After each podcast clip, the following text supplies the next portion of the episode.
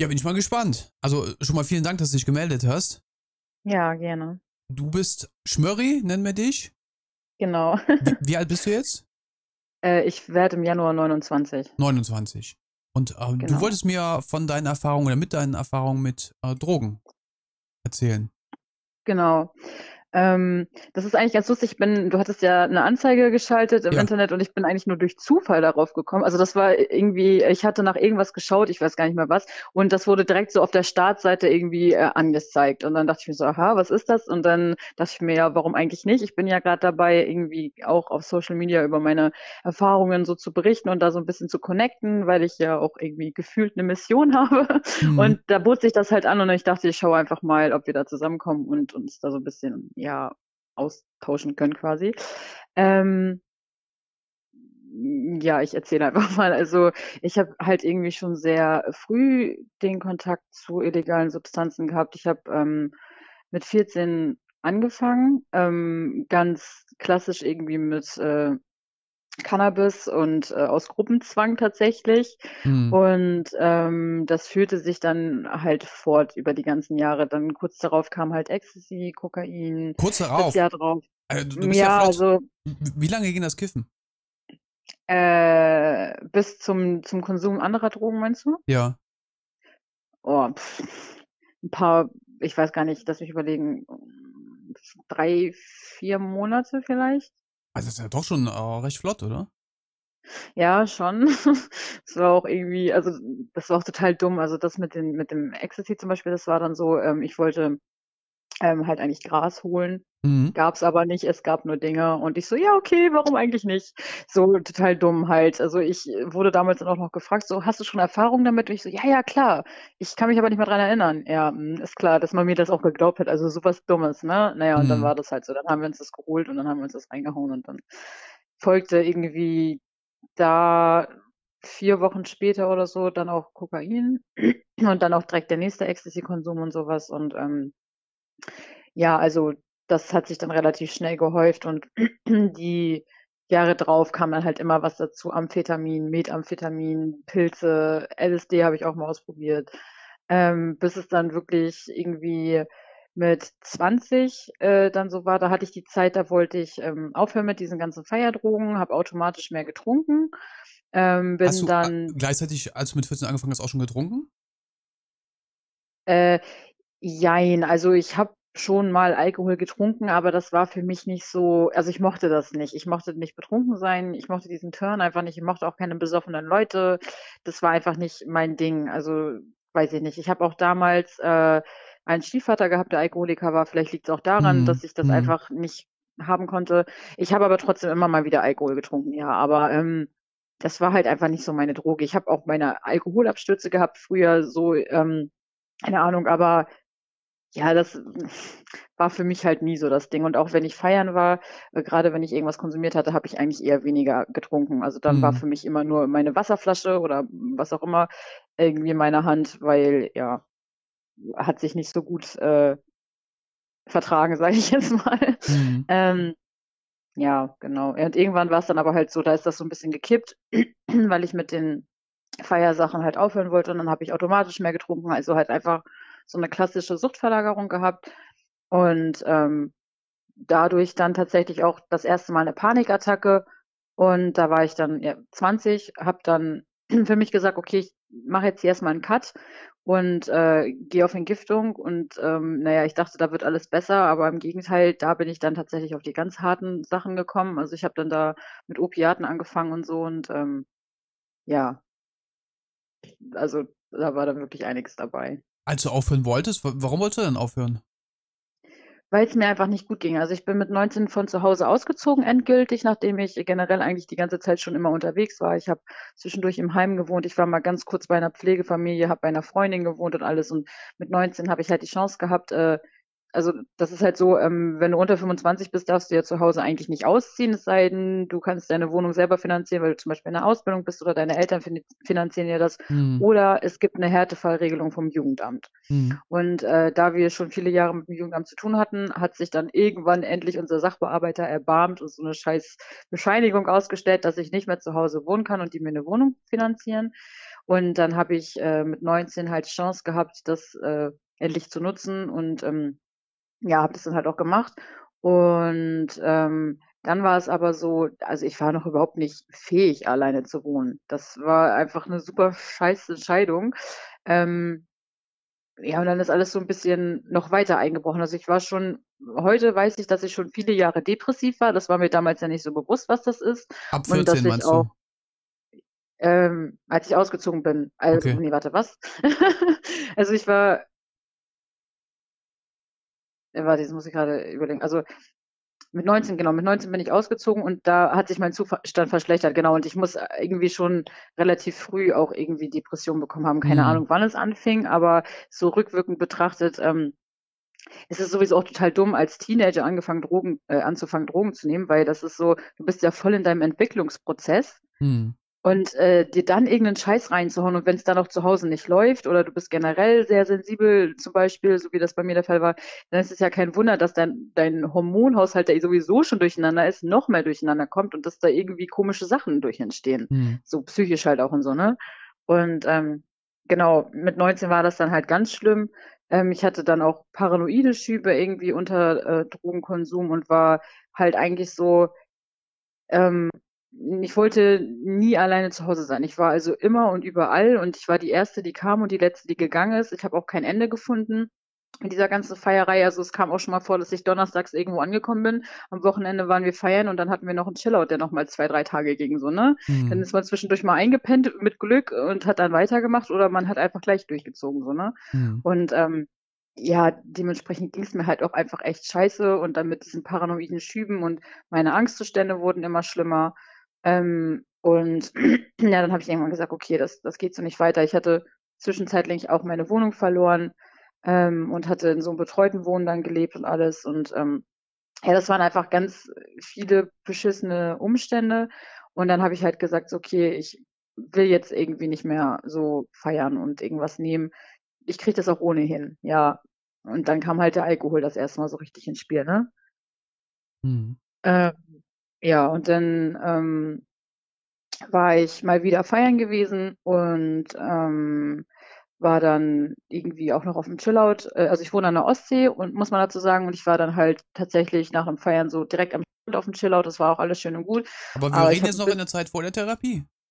Oder, oder der in oder Therapie. danach. Vor der Nee, alles vor der Therapie, genau. Okay. Ja, sorry, Also so ist immer 18, ein 19, bisschen. ne? Äh, 19 war ich da. Äh, warte. Nee, mittlerweile bin ich 20. Also, ja, also mittlerweile bin ich, bin ich 20 in dieser Erzählung so, als das dann mit dem Alkohol war. Mit 19 bin ich ausgezogen Mhm. ähm, und habe extrem viel gefeiert, also noch mehr als sowieso schon. Und Wie, wie, dann, wie hast du das denn ähm, alles finanziert? Also, also gerade mit 14, ja, 15? Das frage ich mich manchmal ehrlich gesagt auch. Ich muss aber dazu sagen, dass ich irgendwie, also ich war halt auch immer das Küken, was, äh, also in, in den Gruppen, in denen ich mich aufgehalten habe, was glaube ich auch häufig dazu geführt hat, dass die Leute mir das halt auch einfach so oft gegeben haben. Dann war es auch oft so, also ich bin viel auch ähm, nach Holland auf Festivals gefahren und so. Hm. Und ähm, ich habe meine Mutter halt auch immer belatschert, dass sie mir dann die Tickets da bezahlt, ähm, weil, ja, keine Ahnung, wenn meine Mutter, jetzt ohne sie schlecht machen zu wollen, aber es lief halt damals nicht zwischen uns und wenn meine Mutter schon der Meinung ist, sie will sich so nicht um mich kümmern, weil sie mit mir überfordert ist, dann könnte sie ja das machen. So weißt du, das war damals mein, mein Gedanke dahinter. Und dann hab, kam ich auch immer mit diesem, mit, mit so dummen Argumenten halt und irgendwie hat sie das halt auch häufig finanziert. Dann war es so, dass ich ähm, auch, also es gibt so ein Busunternehmen, das äh, fährt halt extra zu diesen Festivals und da kannte ich dann auch einfach die richtigen Leute, die mich quasi als Busbegleiter mit eingeplant haben. Das heißt, da musste ich dann wieder gar nichts zahlen und bin auch häufig umsonst dahin gekommen und alles. Also es waren immer so unterschiedliche ähm, Sachen. Und manchmal frage ich mich tatsächlich heute auch noch, wie das alles so möglich war, aber irgendwie war es halt möglich. Aber Und aber du, ähm, du hast nichts Kriminelles unternommen, um an Geld zu kommen. mh, zu dem Zeitpunkt noch nicht. Noch nicht. Das kam dann Wusste deine Mutter, dass du konsumierst? Sie wird es gewusst haben, ja. Hm. Also äh, mein allererster ähm, Drogenkonsum von ähm, chemischen Substanzen war zum Beispiel auch so, dass ich am nächsten Tag nach Hause kam und äh, ich sah wohl auch wahnsinnig aufgequollen aus und Hm. ähm, mein, meine Tante saß halt irgendwie mit auf dem Balkon und ähm, hat mich gesehen und guckt mich an und sagt, hast du was genommen? Und ich gucke sie an, ich sage, was? Nein, und wie kommst du denn drauf? Und meine Mutter war gerade in der Küche, aber eventuell hat sie es trotzdem gehört. Und da weiß ich noch, also ich habe mir dann eingeredet, so, okay, das checkt sowieso keiner, aber meine Tante hat es tatsächlich sofort gecheckt. Und ja. ich glaube, ab da war meine Mutter auch schon in Alarmbereitschaft und irgendwann hat sie auch mal bei mir Gras gefunden. Aber ähm, hm. ja, was, was will sie machen, wenn ich alles abstreite als Mutter, möchte man das, glaube ich, auch einfach nicht wahrhaben und ist überfordert und alles. Und ähm, ich glaube, sie war froh einfach, äh, wenn sie wusste, wo ich bin und dass, dass ich, äh, dass mir nichts passiert ist oder so. Ich war ja manchmal auch tagelang weg, hm. einfach so und habe mich nicht gemeldet und alles. Und ich denke, da war sie am Ende einfach froh, wenn ich dann mal wieder nach Hause gekommen bin. Und ähm, es gab schon Diskussionen, wo sie dann manchmal meinte, oh, du hast doch irgendwas genommen. Das waren aber lustigerweise die Tage, an denen ich nichts genommen hatte. Also das ist total bescheuert, wo ich manchmal das Haus gar nicht verlassen habe. ja, ja, da hat gedacht, ach, die ist aber komisch jetzt. ja, irgendwie, ja, keine Ahnung. Aber es war halt immer, sie, sie konnte es mir halt auch nicht beweisen, ne? Und, ja. Wie hast du das ja. mit der Schule gemacht in der Zeit? Bist du, bist du normal zur Schule gegangen? Gar nicht. Nee. Gar nicht. Also ich habe mit 15 die Schule abgebrochen. Ich bin damals, äh, ich war auf der Realschule in der siebten Klasse, da war ich äh, 13, glaube ich noch, mhm. und ähm, musste dann während des Schuljahres einmal wechseln mhm. und war danach auf einer Ganztagsschule und ab da hatte ich schon keinen Bock mehr. Ich hatte keinen Bock, viermal die Woche bis um halb vier in der Schule zu sitzen und ähm, habe dann halt angefangen zu schwänzen und dann war so das Ding, ähm, entweder die siebte Klasse Realschule wiederholen oder auf die achte Haupt übergehen. Mhm. Und äh, ich ganz cool, ja okay, ich habe keinen Bock sitzen zu bleiben, dann gehe ich auf die Hauptschule, mache die achte, und äh, kann ja meinen Realschulabschluss später noch nachholen. Ja, nee, war natürlich nicht so. Ich habe dann ähm, zu dem Zeitpunkt noch keine Drogen genommen gehabt und habe dann aber in meiner Klasse auf der Hauptschule ein Mädel kennengelernt, die konsumiert hat. Und durch die bin ich dann tatsächlich damals an Leute geraten, mit denen ich das dann halt irgendwann gemacht habe. Und dann habe ich auch die Schule abgebrochen. Also ich weiß nicht, mit 15 habe ich sie endgültig abgebrochen, mit 14 das erste Mal so monatelang nicht da gewesen. Und mit 15 war dann so, nö, jetzt gehe ich gar nicht mehr hin. Und danach mhm. war halt immer mal wieder so ein paar Wochen an der Berufsschule gewesen, in einer Maßnahme und so, aber das war auch alles ja, das kann man einfach nicht mitzählen. Hast du eine Ausbildung Weil, angefangen, oder? Ich habe, äh, oh, sorry, eine Ausbildung angefangen, allerdings erst mit äh, 25, ja. glaube ich. Okay. Ähm, nee, weil, weil du gerade von Berufsschule halt gesprochen später. hast. Genau, ich habe, äh, ich wollte dann damals meinen Abschluss auf der Berufsschule nachholen. Ähm, habe das, ich glaube, an zwei verschiedenen Schulen versucht mit insgesamt drei verschiedenen Fachrichtungen. Einmal war ich irgendwie in der Hauswirtschaft mhm. und dann war ich äh, einmal äh, in der Farbtechnik und in der Bautechnik. Aber das habe ich halt alles immer nur allerhöchstens ein paar Wochen mitgemacht und dann auch mit viel Schwänzerei und alles. Mhm. Und ähm, dann bin ich halt wieder nicht hingegangen oder ich bin völlig drauf zur Schule gekommen und saß dann da voll beballert im Unterricht und keine Ahnung. Ähm, da hatte ich halt irgendwie andere Prioritäten. Da war Feiern und äh, Leute sehen für mich wichtiger als Lernen und ja. Was mich wundert, also, also für mich als Laien, äh, du hast die Substanzen sehr schnell gewechselt. Ne? Also von Gras auf Ecstasy und dann dies und das. Äh, woran ja. lag das? Ähm, Wolltest du alle mal durchprobieren? Ich wollte, ja, ich habe gerade überlegt, also das erste Mal, das, das Kiffen war tatsächlich so Gruppenzwang. Also ich muss dazu mhm. sagen, ich war als, ich war als Kind auch übertrieben schüchtern. Also wirklich, das ist krankhaft schon gewesen, bin ich der Meinung. Und ähm, dann war es so, ich saß halt in einer Runde von, ich weiß nicht, zehn Leuten waren wir vielleicht. Und ähm, da ging halt der Joint immer rum. Und ja, willst du auch mal? Und ich immer so, nee, voll schüchtern, habe mich auch gar nicht getraut, irgendwas zu sagen. Und irgendwann dachte ich mir, okay, scheiß drauf, mache ich jetzt einfach habe ich zweimal gezogen und dann, dann war das aber auch irgendwie, weiß ich nicht, also eigentlich, also ich habe gemerkt, dass das löst ein lustiges Gefühl in mir aus, aber ich habe mich auch nicht getraut, das zu zeigen, weil ich ja auch so schüchtern war. Und das war mhm. so ein bisschen das Problem. Ich habe dann trotzdem irgendwann einfach immer mitgemacht, habe aber versucht, diese Emotionen, die ich darauf entwickle, zu unterdrücken und äh, habe dadurch noch mehr paranoide Schübe bekommen, weil ich auf die Leute auch nicht klar kam und die Leute auch einfach kacke waren damals, mit denen ich das gemacht habe. Ähm, und dann kam ja irgendwann so dieses mit dem, mit dem äh, Ecstasy und ab da habe ich mich auf einmal um 180 Grad gewandelt. So, ich war aufgeschlossen, ich habe mich getraut zu reden, ich äh, war super selbstbewusst, dachte ich, also war natürlich eigentlich nur gefaked aufgrund der Drogen, aber ähm, ich hatte mich halt total verändert und fand das super klasse und äh, fand Drogen total toll, weil die haben mir ja voll geholfen und so, ne? Und ähm, dann bin ich dadurch halt immer wieder, dadurch, dass ich dann offener war, gerade wenn ich drauf war, immer wieder auf neue Leute gestoßen und habe neue Substanzen kennengelernt und war dann so, ach cool, das würde ich auch gerne mal ausprobieren. Und ach, das klingt ja auch ganz interessant. Und ich wusste auch schon mit 15, dass ich definitiv mal Crystal und Heroin ausprobieren möchte. Ja, das habe ich ja dann auch irgendwann gemacht. Wie viel hast du da konsumiert? Wie viel? Mhm. Also jetzt beim, beim Ecstasy zum Beispiel? Das kann ich dir nicht beantworten. Also äh, Ecstasy war damals tatsächlich so meine Lieblingsdroge, kann man sagen, weil, also ich weiß noch, als ich mein erstes Teil irgendwie genommen habe, dann, als es anfing zu wirken, das war so ein krasses Gefühl, das habe ich in meinem ganzen Leben noch nicht empfunden gehabt. Mhm. Und das war irgendwie so, das ist es. Danach habe ich unbewusst gesucht. Das war so ein so was wohliges, warmes. Ich habe die ganze Welt geliebt. Ich habe mich geliebt. Alles war total toll und flauschig und in Watte. Ähm, und das fand ich super. Und ähm, ab da war das tatsächlich so die Droge, die ich lange, lange Zeit ähm, am häufigsten, glaube ich, tatsächlich konsumiert habe. Auch eine Zeit lang täglich, fast täglich.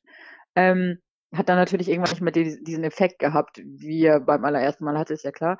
Aber deswegen, ich kann das gar nicht sagen. Ich habe mit jeder Substanz, die ich mal konsumiert habe, bis auf Halluzinogene wie Pilz oder LSD, ähm, habe ich mit jeder irgendwie so meine kleine Zeit gehabt, in der ich so ein bisschen abgestürzt bin, sage ich jetzt mal. Ähm, also ich, wie gesagt, außer Halluzinogene, das war nie so mein Ding, ähm, bin ich mit den ganzen Sachen ja immer so ein bisschen eskaliert. Also ich habe dann irgendwann Gefallen daran gefunden. Ich habe, glaube ich, anderthalb Jahre lang gekifft. Ich habe Dinger ja immer, also Ecstasy ja immer irgendwie genommen. Dann habe ich eine Zeit gehabt, so ein Jahr lang, da habe ich wahnsinnig viel Amphetamin gezogen. Und äh, ja, also das äh, war halt immer unterschiedlich. Ich könnte dir auch niemals eine Zahl nennen, wie viel es war oder wie viel Geld ich da rein investiert habe oder ja, mhm. kann ich einfach nicht beantworten. Das war auf jeden Fall viel. Hattest du das Gefühl in dem Moment oder war dir bewusst, dass du dir irgendwie Schaden von nimmst? Ich glaube, zu Anfang nicht. Und dann äh, gab es irgendwann, also da war ich 15, da gab es das erste Mal eine Situation, wo ich ganz bewusst gemerkt habe, okay, ich benutze die Drogen gerade nicht mehr nur, um Spaß zu haben und mich gut zu fühlen, sondern auch tatsächlich, um, um negative Emotionen zu unterdrücken. So, da gab es einen Vorfall und danach äh, habe ich mir halt irgendwie, keine Ahnung, was alles reingehauen, vor allem halt Ecstasy und ähm, am nächsten Tag habe ich gedacht, so, okay, das war jetzt gerade richtig scheiße, jetzt musst du richtig aufpassen, aber da war es eigentlich schon zu spät. Also ich habe das irgendwie wahrgenommen und bewusst auch im Kopf gehabt, aber da war halt einfach, ja, hm. ab da war, glaube ich, dann wirklich der Grundstein gelegt, dass es, dass es auch nur noch darum geht, oder nicht nur noch, aber dass es viel darum geht, Negatives einfach wegzumachen. Hm. Ja. Wie wichtig waren dir die Drogen zu der Zeit? Sehr wichtig. Also, ähm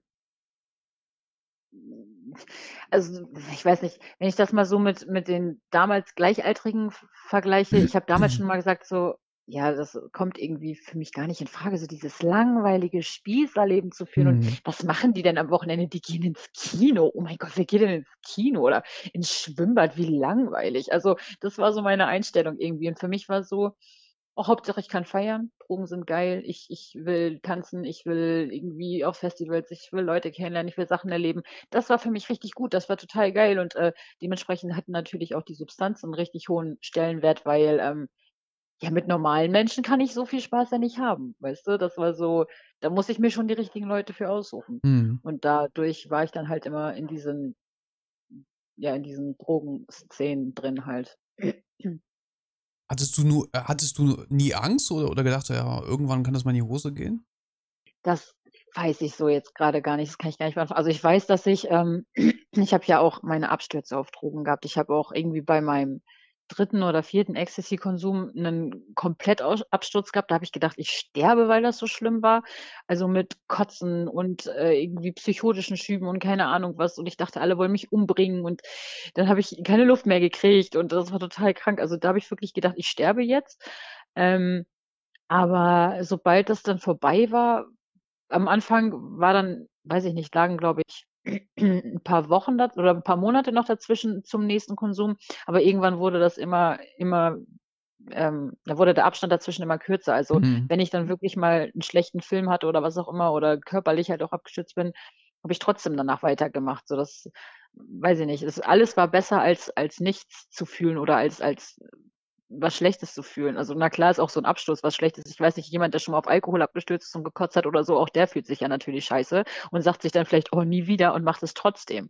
So, und wenn man dann aber, also auch Menschen ohne Abhängigkeit sind, aber wenn man dann sowieso schon in so einer Spirale drin ist, ist es, glaube ich, nochmal eine Nummer härter, das zu realisieren und dann auch sein zu lassen, weil irgendwie bei mir hatte das so verschiedene ähm, Gründe, sage ich jetzt mal. Also ich kann mich zum Beispiel auch noch an einen Absturz erinnern, da ging es mir so schlecht, da habe ich währenddessen auch gedacht, ich würde sterben. Da habe ich auch keine Ahnung, was alles Intus gehabt, Ecstasy, Kokain, Pilze und Alkohol, glaube ich. Mhm. Und ähm, mir ging es so schlecht, ich kam auch überhaupt nicht klar. Und als das dann aber irgendwann nach Stunden endlich nachgelassen hat, war ich auf einmal total leer.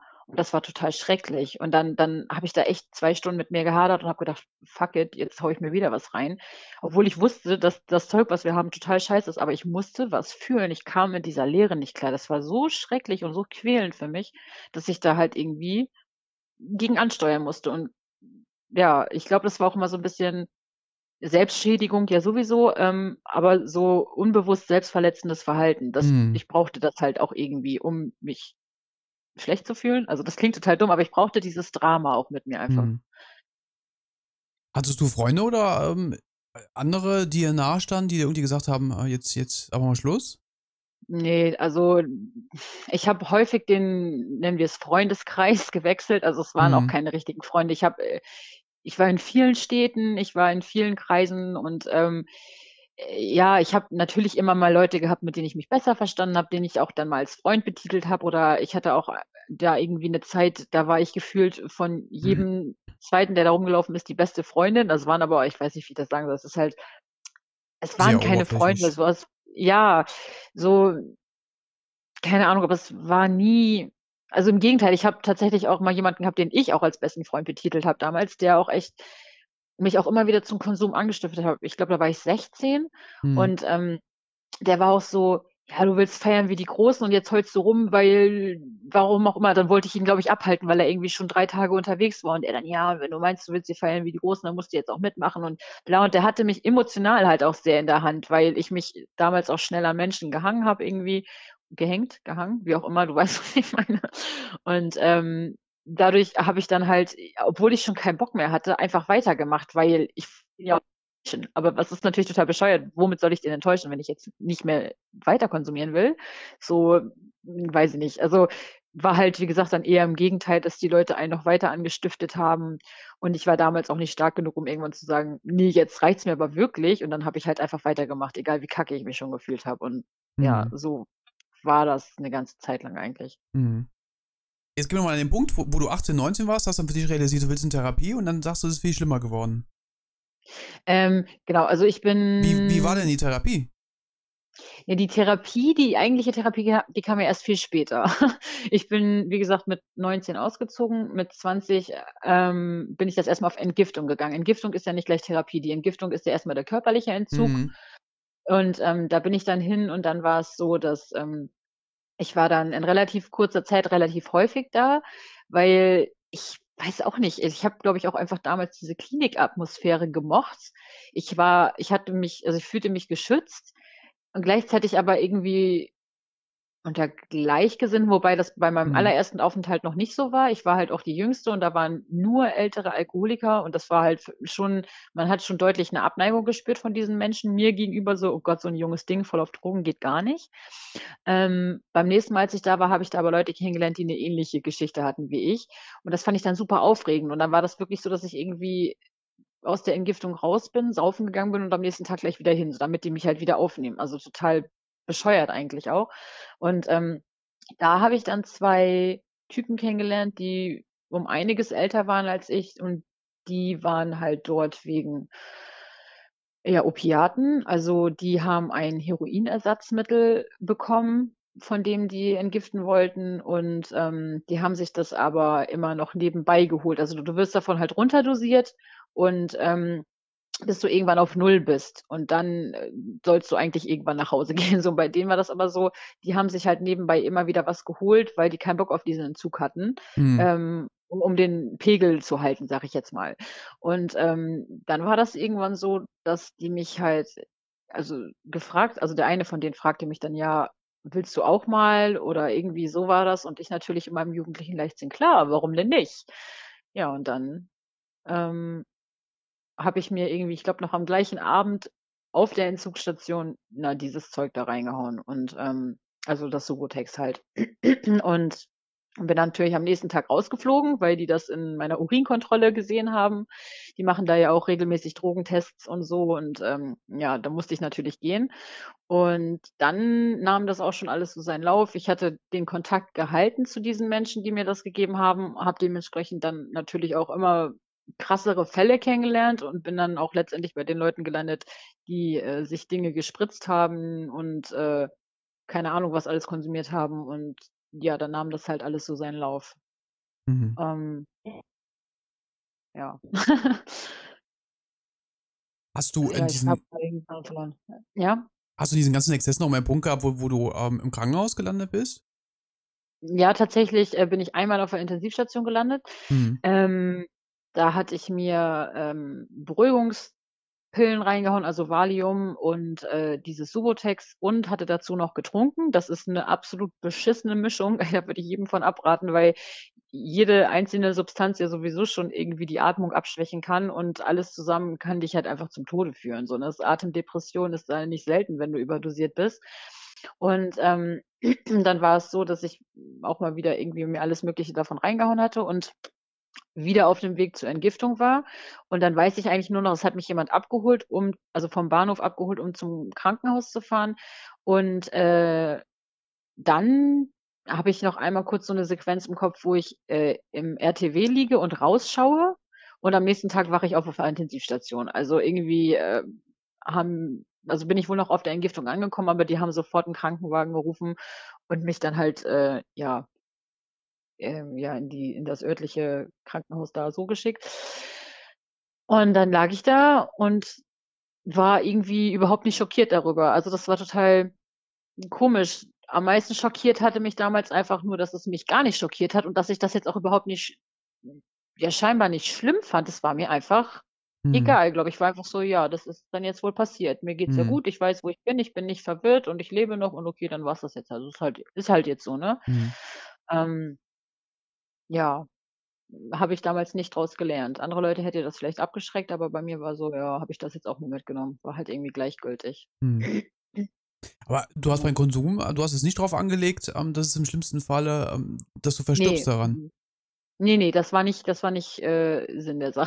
Also, ich habe mir einfach nur sehr unbewusst alles Mögliche reingehauen, was ging, ohne darüber nachzudenken teilweise. Ich erinnere mich auch noch daran, Jahre zuvor habe ich mir mal total den Tablettencocktail reingehauen. Ich weiß nicht, was das alles war. Ich hatte das von 'nem Nachbarn, der hatte Unmengen an Tabletten da und ich habe mir, ich glaube, 8 verschiedene Pillen eingeworfen und lag dann bei dem auf der Couch und bin immer wieder weggenickt und, ähm, wenn ich wach wurde, habe ich nur gemerkt, dass meine Halsschlagader total wehtat und, äh, echt alles total komisch war und total unangenehm.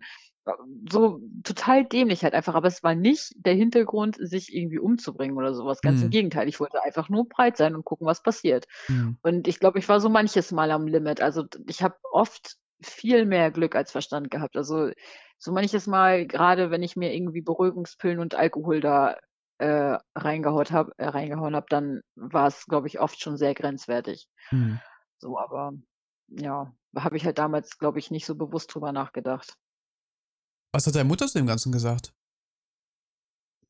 Gar Zu dem nichts. Punkt, al Also, also dann ja dann mu musstest du's ja mitbekommen, ne, wenn du mehrmals im Krankenhaus warst und so was? Ne, als ich als das mit der Intensivstation war, da habe ich, äh, schon alleine gewohnt. Mhm. Und sie Ähm, wurde nicht informiert? ich war volljährig. Also, soweit Mhm. ich weiß, wurde sie nicht informiert. Ich Mhm. glaube, wenn man volljährig ist, ist das nicht mehr so, oder? Ich bin stehe Ne, da ne, jetzt grad ne. selber 'n bisschen auf dem Schlauch, aber ähm Also, das hat sie gar nicht mitbekommen? Ne, ich glaube, das weiß sie auch bis heute nicht. Also, was war tatsächlich ähm, es war viele Jahre so, wenn ich 'n wirklich krassen Absturz hatte, so akut auf Drogen, dass sie mich komischerweise genau in diesen Momenten angerufen hat. Also, ich glaube, sie hat das gespürt tatsächlich. Mhm. Ähm, und dann immer so: „Ist alles in Ordnung?“ Und dann musste ich ganz kurz irgendwie so gut es ging normal tun oder 'ne Freundin rangehen lassen oder was auch immer, Mhm. ähm, weil das darf sie ja nicht wissen, so. Oh mein Gott, das wäre ja total schlimm, ne? Und, ähm, ne, aber das mit der Intensivstation, das das weiß ich gar nicht. Ich glaube nicht, dass sie das weiß. Also, erzählt habe ich's ihr, glaube ich, nicht. Ähm ja, keine Ahnung. Mhm. Was würdest du sagen, ähm, war so der absolute Tiefpunkt von den Dingen, Der die du gemacht oder erlebt hast? der absolute Tiefpunkt kam dann mit 21, mein erster Tiefpunkt so in meinem Leben. Ich habe in meinem Leben zwei Jahre gehabt, die für mich der absolute Tiefpunkt waren. Einer davon war halt mit 21, das war 2013. Nachdem ich dann etliche Male schon auf Entgiftung war, ähm, bin ich irgendwann, äh, habe ich dann auch diese, also ich habe in so einer Krisenwohnung gewohnt, so, so betreutes Wohnen, weil ich ja eigentlich äh, ohne festen Wohnsatz war.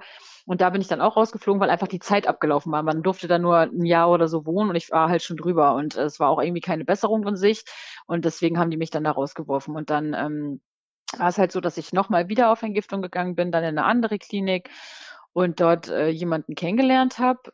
Und der ähm, war halt auf Heroin. Das wusste ich damals noch nicht. Ähm, und ja, wir sind beide unabhängig voneinander da rausgeflogen aus dieser Einrichtung und sind dann quasi ja zusammen durchgebrannt, sage ich jetzt mal. Und dann kam das halt relativ schnell, dass wir ähm, ja zusammen konsumiert haben. Dann habe ich auch das erste Mal gespritzt. Dann habe ich angefangen, Crack zu rauchen. Ich habe mir alles Mögliche an Medikamenten eingeworfen. Da waren wir dann wirklich komplett obdachlos. Also wir beide haben dann zwischendurch auch auf der Straße gepennt. Ähm, wir sind ganz viel klauen gegangen, ähm, irgendwie teuren Schnaps, teure Kosmetik oder was uns halt so in die Finger kam, ähm, um das zu verkaufen, um halt unseren Stoff zu organisieren. Und ähm, das war echt krass. Und wir, wir waren halt auch, also ja beide erstmal sowieso schwerst abhängig ähm, und, und auf uns alleine gestellt. Und ich war halt irgendwie auch so ein bisschen abhängig von ihm, weil ich so als kleines junges Mädchen gefühlt Mhm. kann ja nicht Mhm. alleine nachts durch die Straßen rennen. Ne? Gerade auch nicht, äh, wir haben uns dann auch in einer Großstadt aufgehalten und alles ähm, ist halt irgendwie nicht so geil. Und dann war es halt so, dass unsere Beziehung sehr tox äh, toxisch war, ja sowieso schon wegen der Drogen und dann auch noch wegen unseres Verhaltens. Also wir haben uns oft gestritten, oft auch gekloppt und wir sind aufeinander losgegangen und äh, keine Ahnung, also das war schon echt, echt heftig. Und ähm, dadurch, dass ich halt aber irgendwie so von ihm abhängig war, ähm, bin ich dann natürlich auch nicht losgekommen. Ne? Und ähm, also das war schon echt eine krasse Nummer. Da habe ich tatsächlich manchmal auch noch bis heute dran zu knabbern. Ähm, und dann um das jetzt alles mal abzukürzen, Ende vom Lied war, wir haben uns einmal wieder richtig heftig in den Haaren gehabt. Da habe ich echt gedacht, jetzt ist vorbei komplett mit uns. Also ich bin fast aus dem Fenster geflogen, als während wir uns da gekloppt haben. Er hat fast einen fetten, massiven Aschenbecher gegen den Kopf bekommen. Also ich habe gedacht, wir bringen uns heute einfach um. Ähm, und äh, letztendlich war es dann so, dass ich irgendwann aus der Wohnung da rausgekommen bin, in der wir zu dem Zeitpunkt gerade waren. Also wir waren bei seinem Vater damals in der Wohnung, der war nicht da, der war irgendwie auf Montage oder sowas und da haben wir uns dann aufgehalten und ich bin dann da irgendwann raus und äh, war dann auf dem Weg Richtung Bahnhof und ähm, er lief mir irgendwie noch hinterher und in dem Moment, das war total komisch, in dem Moment hält die Polizei an, sagt so, hier, Herr sowieso, mitkommen, Sie haben Haftbefehl draußen. Also als hätten die es irgendwie gerochen und das war dann so dieser Cut zwischen uns. Er war dann weg, er war im Knast, ich war noch auf der Straße und ähm, ähm, ja, da war es dann halt auch so, ich bin dann nochmal auf Entgiftung, äh, wollte halt von dem ganzen Scheiß entziehen, wollte es diesmal wirklich schaffen, hatte auch schon eine Therapie beantragt, hatte auch schon die Kostenzusage und den Platz und alles. Und dann habe ich den Fehler gemacht, ähm, zwei Tage vor meiner Entlassung aus, der, aus dem Entzug, das halt einfach abzubrechen und nochmal komplett durchzubrennen. Ähm, und dann mir nochmal alles reinzuhauen, was ging. Ja, und dann habe ich irgendwie so ein Warum hast du es gemacht? Hast du gedacht, Tages äh, letztes Mal nochmal, oder? Nee, ich weiß nicht, warum ich ich hatte einfach mir war der mir war der Entzug zu anstrengend und ich hatte Ja. keinen Bock und ich war auch so so ambivalent irgendwie. Also, ich wollte irgendwie schon nicht mehr konsumieren, weil es mir doch Mhm. echt schlecht ging und ich manchmal auch dachte: „Boah, wie soll ich das alles noch machen?“ Ähm, andererseits war da halt aber auch immer noch dieses das dieses Kribbeln in den Fingern. Ich war einfach noch nicht bereit dafür. Ähm, was mich da jetzt genau geritten hat, keine Ahnung. Manchmal sind mit mir einfach die Pferde durchgegangen. Dann ging das 2 Wochen gut und dann zack und dann dachte ich mir: „Scheiß drauf, jetzt mache ich wieder, was ich will.“ Und das kam halt öfter vor. Und, ähm, ja, zu dem Zeitpunkt halt auch wieder. Und, äh, ja, dann habe ich noch mal alles Mögliche konsumiert und hatte gefühlt so 'n Dreitages-Blackout. Also, ich kann mich noch an Dinge erinnern, aber eigentlich an fast gar nichts mehr. Und da war das Ende vom Lied dann, dass ich verhaftet wurde tatsächlich. Warum? Und, äh, ähm, ja, also ich hatte auch 'n Haftbefehl draußen, das wusste aber irgendwie keiner. Ich wurde vorher öfter schon kontrolliert, aber es hat mich nie einer mitgenommen, also die Polizei halt. Und, ähm, ich war in Hamburg unterwegs und hatte mir Crack geholt, Mhm. um das halt zu konsumieren, nachdem ich dann schon drei Tage alles andere irgendwie Intus hatte. Und dann stand ich da in so einem Hauseingang und dann kam die Polizei und ich weiß nicht, ob die jemand gerufen hat oder ob die eine allgemeine Kontrolle machen wollten. Äh, und ich konnte mich halt auch nicht ausweisen, weil ich kurz vorher mein Perso verloren hatte. Und äh, dann war natürlich gleich so, okay, sie kommen jetzt mit und dann so, ja, okay, sie haben sowieso einen Haftbefehl draußen, sie bleiben jetzt hier, zack, bumm, und ich war weg. Und dann, ähm, ja, saß ich auch schon im Knast. Also so schnell konnte ich gar nicht gucken. Das Aber warum du den Haftbefehl hattest, äh, weißt du das? Ach so, wegen, äh, na, ich war sowieso schon lange vorbestraft und ich habe ja durch mein, durch mein ähm, Konsum, den ich dann die Ja. Monate über hatte, auch immer geklaut, um Ja. das halt weiter zu verkaufen. Und äh, da habe ich mir so die ein oder andere Anzeige äh, Mhm. eingeheimst. Und ähm, ja, das wird es dann einfach gewesen sein, sodass irgendwann sagen die auch, jetzt ist, jetzt reizt aber mal. Und gerade wenn man äh, obdachlos ist, äh, dann besteht ja auch immer Fluchtgefahr und alles und dann ja, hauen die eher noch mal 'n Haftbefehl raus als bei Leuten, die Mhm. noch halbwegs irgendwie ins normale Leben eingebunden sind. Genau, ja, Hast das du, war auf äh jeden Fall mein persönlicher Tiefpunkt. Hast du hast du jemals deine Familie oder nahe Angehörige beklaut? Ähm, meine Mutter habe ich mal beklaut tatsächlich, als ich noch 'n bisschen jünger war. Ähm Oder irgendwie beschissen, um an die. Kohle zu kommen?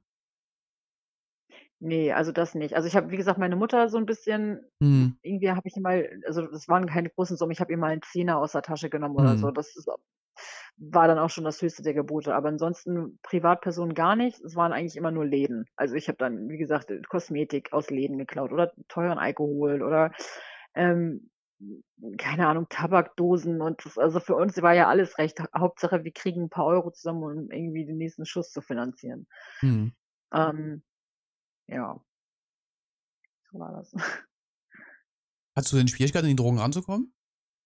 Die kriegt man an jeder Ecke. Also, grade wenn man irgendwann den Blick dafür hat. Also, noch heute, ähm, ist es eigentlich fast scheißegal, in welcher Stadt ich bin. Mhm. Ich brauche die Leute nur angucken und ich weiß sofort so: „Okay, das ist 'n Ticker, das ist 'n Konsument.“ Ähm, so grade bei den Hardcore-Junkies, sage ich jetzt mal, sieht man das so, ne? Ähm, das ist halt überall. Also, man glaubt das gar nicht, aber das sind auch manchmal Leute, von denen man das einfach nicht denkt. Das ist total krass irgendwie. Ja, weiß ich nicht. Also, es war damals auf jeden Fall sehr einfach. Heutzutage würde es mir nicht mehr so leicht fallen. Ich wüsste immer noch, wo ich hingehen könnte. Es würde Mhm. mir aber nicht mehr so leicht sein, überhaupt äh, nicht mehr so leicht fallen, überhaupt diese Menschen anzusprechen. Mhm. Ähm, weil das kostet dann doch schon Überwindung. Aber, ähm, ja, es war damals nicht schwer. Zumal, äh, zu dieser Zeit, äh, bevor ich verhaftet wurde, war ich halt auch viel in Hamburg. Und Hamburg ist ja auch irgendwie so 'n Drogenumschlag äh, Umschlagsplatz Nummer 1 gefühlt. Die haben da ja auch direkt am Bahnhof ihre Stellen, auch mit Druckraum, wo die Leute wirklich hingehen können und zu konsumieren, sich ganz, ähm offiziell, sage ich jetzt mal, 'n Schuss setzen zu können oder einfach mal 'n Crack-Kopf rauchen zu können Mhm. in so Konsumräumen und alles. Und da geht immer was. Also, drinnen in dem Gebäude darf man nicht, äh, dealen oder irgendwas, aber davor stehen ja auch immer Unmengen an Leuten und da gab's immer was. Also, ich wusste immer und selbst wenn wenn ich da wirklich mal nicht das gefunden habe, was ich wollte, dann bin ich halt irgendwie noch mal in einen anderen Stadtteil gegangen und da lang gelaufen und irgendwo gab's immer was. Mhm. Hast du Ja. dir bei beim Spritzen irgendwas geholt? Ähm, ja. Tatsächlich, ähm, weiß ich aber nicht genau, ob das durch das Spritzen an sich gekommen ist oder ob, ähm, das von meinem Ex-Freund kam, Mhm. irgendwie durch ungeschützten Geschlechtsverkehr oder so. Aber tatsächlich habe ich, ähm, ja, 'ne chrome 'ne chronische Hepatitis C. Mhm. Ähm, ich habe da aber Glück im Unglück gehabt, weil, ähm, die Viruslast bei mir einfach so gering ist, dass es im normalen Blutbild einfach nicht nachweisbar ist. Mhm. Und ich habe tatsächlich jetzt vor Kurzem erst gehört, dass, ähm, mittlerweile das sogar heilbar sein soll. Ich hatte irgendwie mit 'nem Arzt gesprochen, eigentlich über 'n komplett anderes Thema und dann kamen wir aber darauf und er meinte: „Ja, mittlerweile gibt's Medikamente, die können das komplett heilen und bla bla bla.“ Und, äh, wäre halt auch noch mal interessant, da drauf zu gucken, ob man's vielleicht ganz wegkriegt, weil auch wenn die Viruslast total gering ist und von mir so potenziell erst mal keine Gefahr ausgeht, heißt es ja nicht, dass es nicht irgendwann auch wieder akut werden kann. Mhm. Und das könnte mir natürlich grade später im Alter irgendwie schaden, wenn meine Leber angegriffen ist und dann, keine Ahnung, Mhm. ich am Ende noch worst case irgendwie 'ne Leberzirrhose kriege oder so was, ne? Mhm. Ja. Das war aber 'n Zufallsbefund oder woher weißt du das? Das war das war 'n Zufallsbefund. Ich war, äh, bevor ich verhaftet wurde, ähm, ja noch mal auf Entgiftung und Mhm. dann wird halt immer Blut abgenommen, wenn man aufgenommen wird neu und, äh, dann nach 3, 4 Tagen wurde ich dann zum Arzt ins äh, ins Dienstzimmer gerufen und der dann so: „Ja, hier und ich muss Ihnen mitteilen, Sie haben das und das.“ Und ich saß da und ich dachte mir: „What the fuck, das kann doch gar nicht sein.“ Also, ich war auch wirklich so dumm und naiv, nicht mal im Traum daran zu denken, dass mir so was passieren könnte. Also, ich habe halt auch eigentlich also, ich habe meine Spritze tatsächlich oh, noch mal. Ich habe meine Spritze auch geteilt, aber nur mit meinem Ex-Freund. Mhm. So, ähm, ich habe das nie irgendwie mit jemand anderem gemacht und wir hatten eigentlich immer sauberes Zeug, deswegen kann es entweder nur sein, dass das irgendwie, ja, halt wirklich durch den Geschlechtsverkehr kam oder Mhm. weil ja, was auch immer, er vielleicht auch nicht ganz ehrlich war und was weiß ich, ob er da vielleicht was vertauscht hat, auch am Besteck oder so. Ähm, ja. So war das auf jeden Fall. Ah, sitzt sitzt dein Ex-Freund immer noch in Haft? Hast du noch Kontakt zu dem? Das weiß ich nicht. Also, der saß immer wieder. Ja. Ähm zwischendurch war er mal draußen, dann hatte ich ganz kurz einmal mit ihm wieder Kontakt, aber der war komplett durch. Also, der ich Mhm. war auch der Meinung oder ich bin auch der Meinung, dass der irgendwie psychotisch war. Ich habe mit dem telefoniert und der hat Dinge gesagt, die haben überhaupt gar keinen Sinn ergeben. Ich dachte mir: „Was redet er denn da?“ Also, der war komplett weg vom Fenster und ich es würde mich nicht wundern, wenn er entweder mittlerweile tatsächlich schon tot ist oder wieder sitzt. Weil Mhm. so der saß schon etliche Male im Knast. Mhm. Ich kenne auch niemanden, der irgendwie Kontakt zu ihm hat oder so. Alles gut. Ähm, ja, genau. Und, äh, deswegen also, ich kenne auch niemanden, der ihn irgendwie kennt oder zu ihm Kontakt, aber ich habe manchmal echt schon Leute, die dann aus seiner Stadt kamen, gefragt, so: „Ey, kennst du den und den?“ So, weil ich, äh also, ich möchte keinen Kontakt mehr mit ihm, aber man macht sich ja doch Gedanken darüber, also ich zumindest. Und, ähm, ich Mhm. weiß nicht, ich glaube, der ist einfach verschollen. Keine Ahnung, ob der überhaupt noch lebt, ganz ehrlich. Mhm. Mhm. Dann bist du verhaftet worden und wie ging's dann weiter? Ähm, genau, dann dann wurde ich erst mal 'ne halbe Nacht auf der Davidswache festgehalten. Das ist ja diese super berühmte Wache in Hamburg. Und dann, ähm, bin ich abends oder nachts oder war's am nächsten Morgen, ich habe keine Ahnung, irgendwann, ähm, halt in die U-Haft gekommen in Hamburg und, ähm, ähm war dann da erst mal 3 Tage auf der Krankenstation, da kann ich mich fast an nichts erinnern. Und irgendwann haben sie mich dann halt nach oben gesteckt, äh, in den normalen U-Haftvollzug, sage ich mal. Und da habe ich dann darauf gewartet auf meine also, auf meine erste Gerichtsverhandlung gewartet. Und, ähm also, das war so ich war dann 21 und das ist, ähm, so die Grenze zwischen Jugendstrafe und Erwachsenenstrafrecht.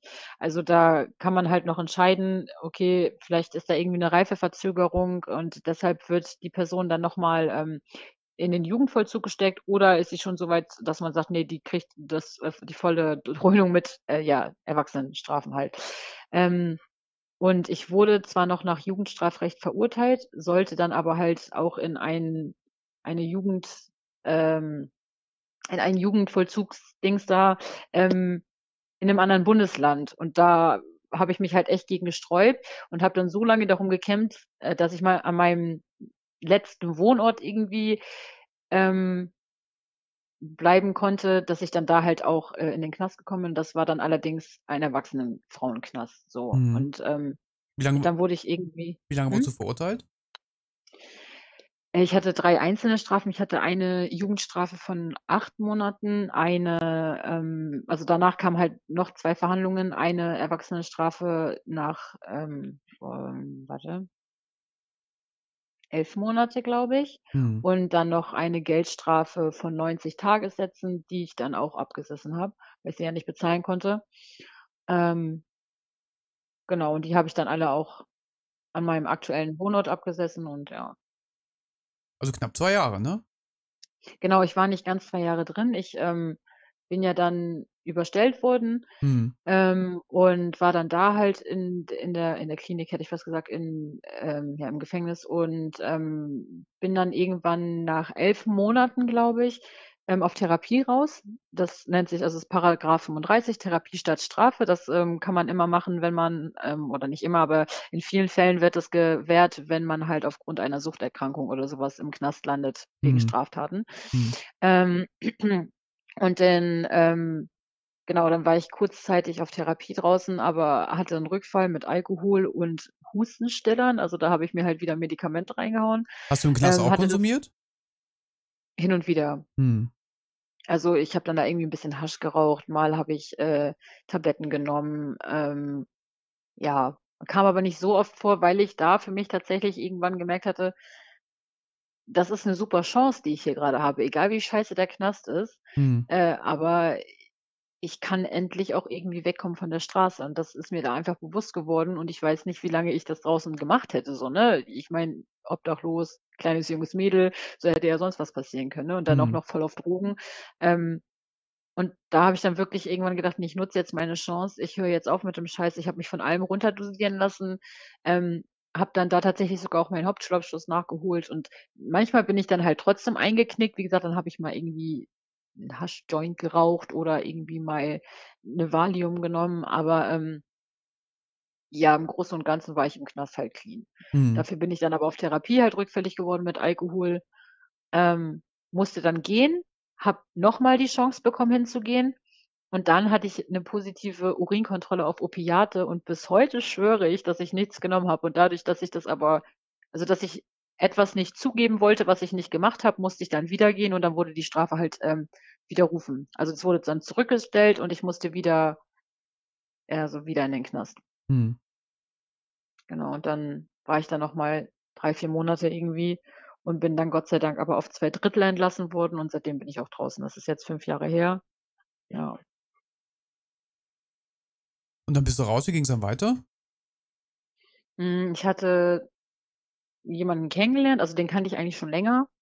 Ähm, wir haben uns aber wieder getroffen quasi in der Zeit, in der ich kurz mal draußen war und, Ja. ähm, hatten uns halt irgendwie, ja, angenähert und waren dann in 'ner Beziehung und zu dem bin ich Mhm. dann erst mal gezogen, ähm, und hatte mich dann so bisschen darum gekümmert, irgendwie 'n Nebenjob zu haben, meine mittlere Reife nachzuholen und so und, ähm, habe das dann auch alles gemacht und, äh, habe auch keine Drogen mehr genommen, so Hat keine illegalen konsumiert?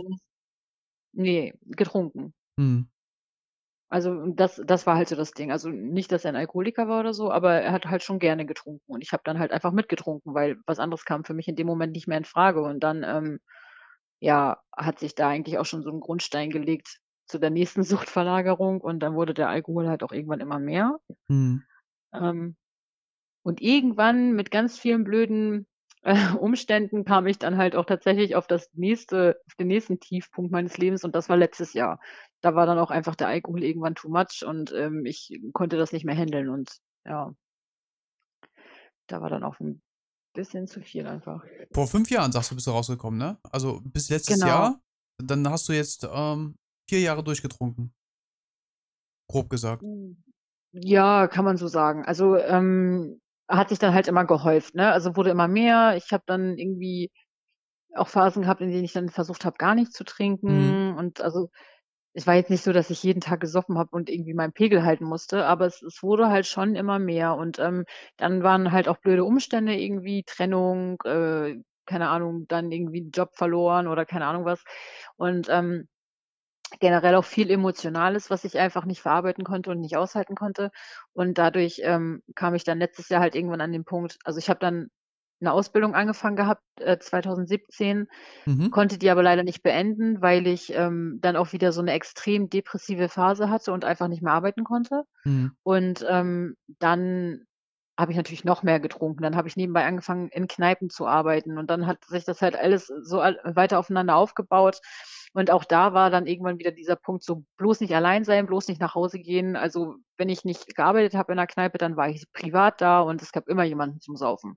Mhm. Also, da findet man ja immer Leute, ne? Und, ähm dann hatte ich letztes Jahr im August noch mal 'ne Ausbildung angefangen, die mir da wurde ich dann aber gekündigt nach 2 Monaten und da war dann wirklich so der Punkt, wo ich gesagt habe: „Okay, es ist sowieso alles scheiße.“ Ich war absolut perspektivlos, hoffnungslos und am Ende. Dann da habe ich dann das allererste Mal auch wieder illegale Drogen konsumiert. Ich habe den kompletten Oktober durch letztes letztes Jahr durchgefeiert, kann man sagen. Bis auf 5 Tage habe ich mir jeden Tag irgendwas reingehauen. Ich habe wieder Crack geraucht, ich habe extrem viel gesoffen, ich habe mir Tabletten ohne Ende reingehauen, ich habe wieder Koks gezogen und all so was und, ähm, Ende Oktober hatte ich dann einfach 'nen, äh, Mental Breakdown, da ging gar nichts mehr bei mir und da habe ich gesagt: „Okay, jetzt habe ich das lange genug vor mir hergeschoben, jetzt habe ich keine Ausrede mehr. Ich habe grad keinen Job, ich habe keinen Partner, auf den ich Rücksicht nehmen muss. Wenn ich so weitermache, verliere ich am Ende noch meine Wohnung. Ich muss jetzt einfach was tun.“ Und dann bin ich das 1. Mal seit 5 Jahren wieder auf Entgiftung gegangen. Ne, das das rede ich ja noch länger als 5 Jahre. Ich war ja vorher im Knast, das zählt ja gar nicht. Ähm ja, Oktober dann 2019. Genau. Ja, okay. Und dann ging alles relativ schnell. Dann kam ich da an, relativ schnell kristallisierte sich raus, dass ich so auf jeden Fall nicht nach Hause gehen kann. Normalerweise dauert eine Entzugsbehandlung so ähm, 14 bis 21 Tage. Das Mhm. ähm, war aber zu wenig. Dann habe ich eine Langzeittherapie beantragt, habe die im äh, Eilverfahren auch genehmigt bekommen, hatte dann direkt einen Platz, konnte nahtlos dahin, habe das auch gemacht. Ähm, aber anfangs war das alles noch so ein bisschen holprig. Also ich wusste, ich muss was ändern und ich hatte auch keinen Bock mehr. Aber das war alles noch so ein bisschen nicht greifbar für mich.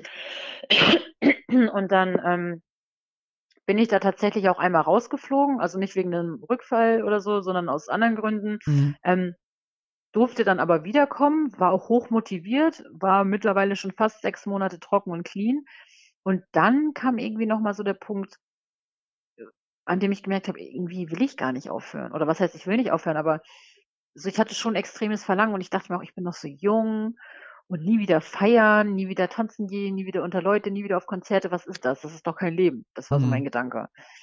Und ähm, dann wurde ich im Mai diesen Jahres entlassen, Anfang Mai. Und ähm, eigentlich war relativ schnell klar, okay, ich werde auf jeden Fall nochmal gucken, ob ich trinken kann oder ob ich nicht vielleicht auch kokse, weil Koks war ja nie so mein Problem, davon war ich ja nie abhängig. Das kann man sich ja eigentlich mal gönnen. Ist auch eh so teuer, könnte ich mir ja eh nicht auf Dauer leisten, also warum nicht? Ja, und dann ähm, kamen tatsächlich nochmal so ein paar Rückfälle dieses Jahr im Sommer. Dann bin ich nochmal auf Therapie und seitdem bin ich aber dann komplett durch mit dem ganzen Scheiß. Also es war auf jeden Fall ein langer, langer Weg und jetzt fühlt es sich zum allerersten Mal auch richtig und anders an. Also wie gesagt, letztes Jahr war noch alles so, ja, irgendwie ist alles zu viel und ich will ja nicht mehr, aber irgendwie auch schon. So, Mhm. weißt du, und das ist jetzt halt einfach anders. Was ist jetzt anders? Ich weiß nicht, meine Einstellung, glaube ich einfach. Also irgendwie, ich habe diese Rückfälle im Sommer ganz klar nochmal gebraucht, um zu merken auch, das ist wirklich nicht mehr das, was ich will. So dass, also erstmal war es so gerade, dann habe ich ähm, ja nicht nur getrunken, ich habe dann auch wieder äh, gekokst und das war Mhm. so, ich konnte meinen Kopf gar nicht abschalten. Ich war viel zu sehr damit beschäftigt, darüber nachzudenken, oh, was ist, wenn jetzt was passiert oder wenn ich irgendwie eine Scheiße gezogen habe oder ich wurde dann auch wieder, also nicht paranoid, so dass ich auf andere Menschen nicht klarkam, sondern so paranoid, so ein bisschen hypochondrisch kann man sagen irgendwie. Und es war total komisch. Also ich konnte das auch nicht mehr genießen und dann habe ich auch gedacht, warum mache ich das jetzt eigentlich? Was finde ich daran jetzt so geil? Also weiß ich nicht, ich war, wie gesagt, viel zusammen mit dem Kopf dabei, konnte nicht mehr abschalten, war alles scheiße irgendwie. Und dann gab es halt so ein, zwei Vorfälle, ähm, die mich dann dazu bewogen haben, okay, vielleicht sollte ich jetzt doch nochmal die Notbremse ziehen, bevor ich da gar nicht mehr rauskomme, weil ich bin jetzt gerade erst wieder seit ungefähr zwei Monaten dabei. Noch Mhm. geht es. Und ähm, ja, dann habe ich das halt auch gemacht, bin nochmal in die Klinik und so und ähm, ähm, äh, jetzt habe ich den Faden verloren. Ja, keine Ahnung. Auf jeden Fall habe ich dann gemerkt, irgendwie ist es jetzt anders. Ich kann gar nicht genau sagen, was es war. Ich war auch da zwischendurch immer wieder ein bisschen ambivalent und dachte, ja, und vielleicht, ganz vielleicht kriege ich ja doch noch mal so ein kontrolliertes Trinken oder irgendwas hin. Und irgendwann habe ich gemerkt, nee, aber das ist gar nicht das, was ich will. Ich habe da gar keinen Bock mehr drauf. Ich kann natürlich nicht sagen, was in zehn Jahren ist. So, ne? Vielleicht kriege ich auch in zehn Jahren Rappel, denke mir so, ach, jetzt probiere ich es mal wieder. Kann auch nach hinten losgehen. Aber Mhm. jetzt gerade ist es einfach so, dass ich so viel Positives irgendwie empfinde, obwohl auch immer noch ganz viel Scheiße ist, ist da so viel Positives in mir. Und die Abstände zu den negativen Sachen werden einfach länger. Und das ist, glaube Empfindest ich, du so denn das, jetzt was ich. Bitte? Empfindest du jetzt, äh, fühlst du jetzt was? Weil du, weil du mir vorhin am Anfang des Gesprächs äh, gesagt hast, du, du nimmst Drogen, um, um was zu fühlen, um was zu spüren. Genau, also ähm, zurzeit ja, geht's mir ganz gut auch eigentlich. Auch wenn ich immer mal wieder schlechte Tage habe, aber irgendwie komme ich mit diesem mit meinem Gemütszustand, den man nie genau benennen kann, ganz gut klar. Also, ich muss dazu sagen, ich habe Also diese Leere ist nicht mehr so schlimm, oder? zurzeit nicht. Hm. Und wenn, dann daddel ich, glaube ich, ganz schön viel am Handy. Das kann auch dazu kommen, also, dass ich das dann vielleicht auch nicht empfinde, wenn ich weil ich mit meinem Handy irgendwie was mache. Ich bin ja gerade auch so viel auf Social Media wegen meines Profils und so weiter und das ist damit beschäftige ich mich ja schon viel. Das ist natürlich auch eine Art Suchtverlagerung oder nicht eine Art, das ist eine Suchtverlagerung. Kann Hm. natürlich auch sein, dass ich dadurch diese Leere nicht empfinde, aber auch wenn ich, ähm mich so ganz bewusst mal mit mir beschäftige, ist halt auch irgendwas anderes äh, irgendwas anders. Also, ähm ich würde sagen, die Leere ist zurzeit einfach nicht mehr so da. Also natürlich kann das immer wieder kommen und auch die schlechten Emotionen sind ja immer noch alle da und ich habe ganz viel mit Anspannung auch zu kämpfen und so, aber die kann ich zurzeit aushalten. So, Mhm. auch obwohl irgendwie das Wetter scheiße ist und sowieso so eine Depressionszeit ist und alles, aber ich kann es irgendwie hinkriegen und auch wenn ich Suchtdruck bekomme, bin ich Gott sei Dank jetzt noch nicht an dem Punkt gewesen, dass ich gesagt habe: „Okay, jetzt hole ich mir Schnaps.“ Also doch, ich war schon am Überlegen, aber es war jetzt nicht so, dass ich's wirklich getan habe. Das konnte ich Gott sei Dank zurzeit immer noch überwinden so und, ähm, ja, es ist irgendwie irgendwie hat sich meine Einstellung einfach geändert. Ich kann das gar nicht genau benennen, aber irgendwas ist einfach anders geworden, so vom vom Denken, vom Fühlen, von von der hm, ja, vom von der Auffassung her irgendwie. Mhm. Ja, Bist du jetzt in Therapie? einfach. Ähm, ich habe mir 'ne ambulante Therapeutin gesucht, weil ich definitiv noch Hilfe brauche und habe da richtig Glück gehabt. Man kann, ähm, online über die Servicestelle von der Kassenärztlichen Vereinigung Termine für ein Erstgespräch abmachen oder Mhm. beziehungsweise man man man gibt da seine Daten ein und dann bekommt man aus der Umgebung einen einen Namen von einem Therapeuten oder einer Therapeutin zugeschickt, die definitiv ein Erstgespräch anbieten müssen, ob sie nun Platz frei haben oder nicht so. Und dann wird halt geguckt, äh, ob es akut ist und wenn ja, dann stellen die dir so 'n Schein aus und dann kannst du damit noch mal zur Kassenärztlichen Vereinigung gehen und, äh, dann müssen die dir halt irgendwie was suchen, dass du da definitiv innerhalb der nächsten 14 Tage, glaube ich, äh, 'n Therapeuten hast, der dich erst mal behandelt äh, behandelt, wenn auch nur für 12 Stunden oder so was, ne? Mhm. Also 12 Sitzungen. Und dadurch bin ich tatsächlich, ähm, auf eine gestoßen, die grade hier in meiner Stadt noch 'ne Zweitpraxis aufgemacht hat. Da habe ich richtig Glück gehabt und, äh, da bin ich jetzt erst mal. Ähm, ja, und da geht's dann so 'n bisschen darum, tiefenpsychologisch noch mal zu gucken, um alte Muster zu durchbrechen oder diese überhaupt erst mal zu erkennen und, äh, zu Mhm. schauen, wie man sich halt für die Zukunft noch festigen kann. Mhm. Ja. Nach all den Jahren, ähm, was bereust du? Ähm, schwierig. Also, ich glaube, mittlerweile bereue ich gar nicht mehr so viel, weil, ähm also, ich bin häufig der Meinung, nichts geschieht ohne Grund und ich Mhm. sage dir ganz ehrlich, wenn ich das nicht alles erlebt hätte, dann wäre ich nicht da, wo ich jetzt wäre. Und natürlich gibt es sicherlich Menschen, die sich mein Leben nicht vorstellen können oder sagen: „Ey, wie kannst du so leben?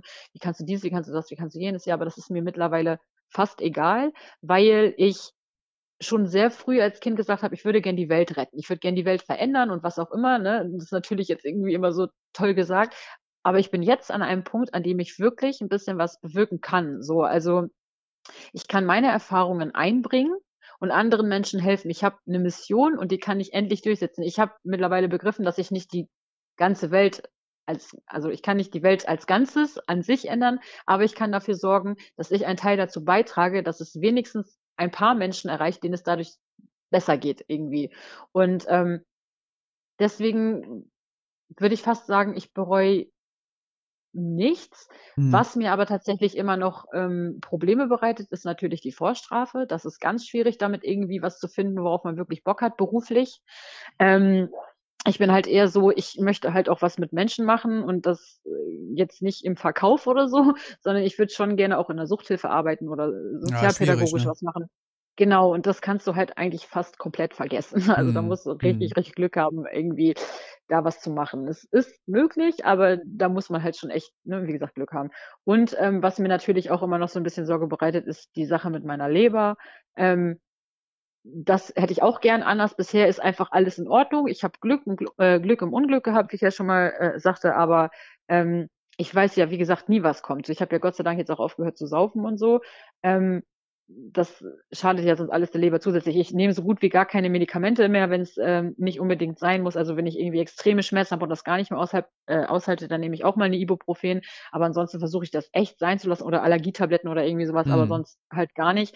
Ich versuche auch irgendwie auf Kaffee zu verzichten und irgendwie oder weniger Koffein auf jeden Fall zu mir zu nehmen und, ähm, versuche da echt schon in so 'ne Richtung zu gehen, dass mein Körper gar nicht mehr irgendwelchen Schadstoffen ausgesetzt ist, weil ich natürlich nicht weiß, was passiert im Alter. Mhm. Ähm, vielleicht erhöhen sich meine Leberwerte noch mal aufgrund irgend 'ner anderen Erkrankung oder was weiß ich. Ich weiß ja nicht, was passiert so, ne? Und das ist was, ähm manchmal vergesse ich, dass ich das habe, weil es, wie gesagt also, es ich muss jetzt nicht übermäßig aufpassen. Ich muss also, natürlich erzähle ich das auch jemandem, bevor ich irgendwie mit dem Geschlechtsverkehr habe, na klar. Der soll Mhm. dann immer noch selber entscheiden, was er macht. Ich muss das mitteilen. Ich bin einfach auch in der Pflicht, auch wenn keine Gefahr von mir ausgeht in dem Fall. Ähm Aber, ähm, jetzt habe ich grad den Faden verloren. Ähm ach so, keine Ahnung. Bisher haben auch alle relativ gut darauf reagiert, aber man weiß ja auch nie also, na klar, kann auch sein, irgendwie, ich finde dann den Partner fürs Leben, wir wollen 'n Kind kriegen und auf einmal heißt es so: „Oh, ihre Leberwerte sind aber gestiegen.“ Mhm. Keine Ahnung, was dann passiert. Damit habe ich mich jetzt auch noch nicht befasst, so, ne? Ähm, ja, wie gesagt, also das und die Sache mit dem Knast, das sind Dinge wäre schön, wenn die anders wären. Aber so richtig bereuen, sodass ich sage: „Oh, das kann ich bis heute nicht überwinden“ oder so, da habe ich, glaube ich, gar nichts mehr so richtig. Also weiß ich nicht, weil ich bin mittlerweile eigentlich echt stolz auf das, was ich bin und was ich erreicht habe, wenn das auch vielleicht für die normale Gesellschaft nicht viel ist, aber für mich ist das wahnsinnig, Ach, hör auf. äh Das ist so 'n Ding, man kann da immer stolz auf sich sein. Also, du hast da so 'ne tolle Leistung abgeliefert. Ne? Ja. Sch schon allein die Tatsache, dass du immer wieder aufstehst und es neu versucht hast, ne? Ja. Es es zeugt ja einfach von unheimlicher Kraft.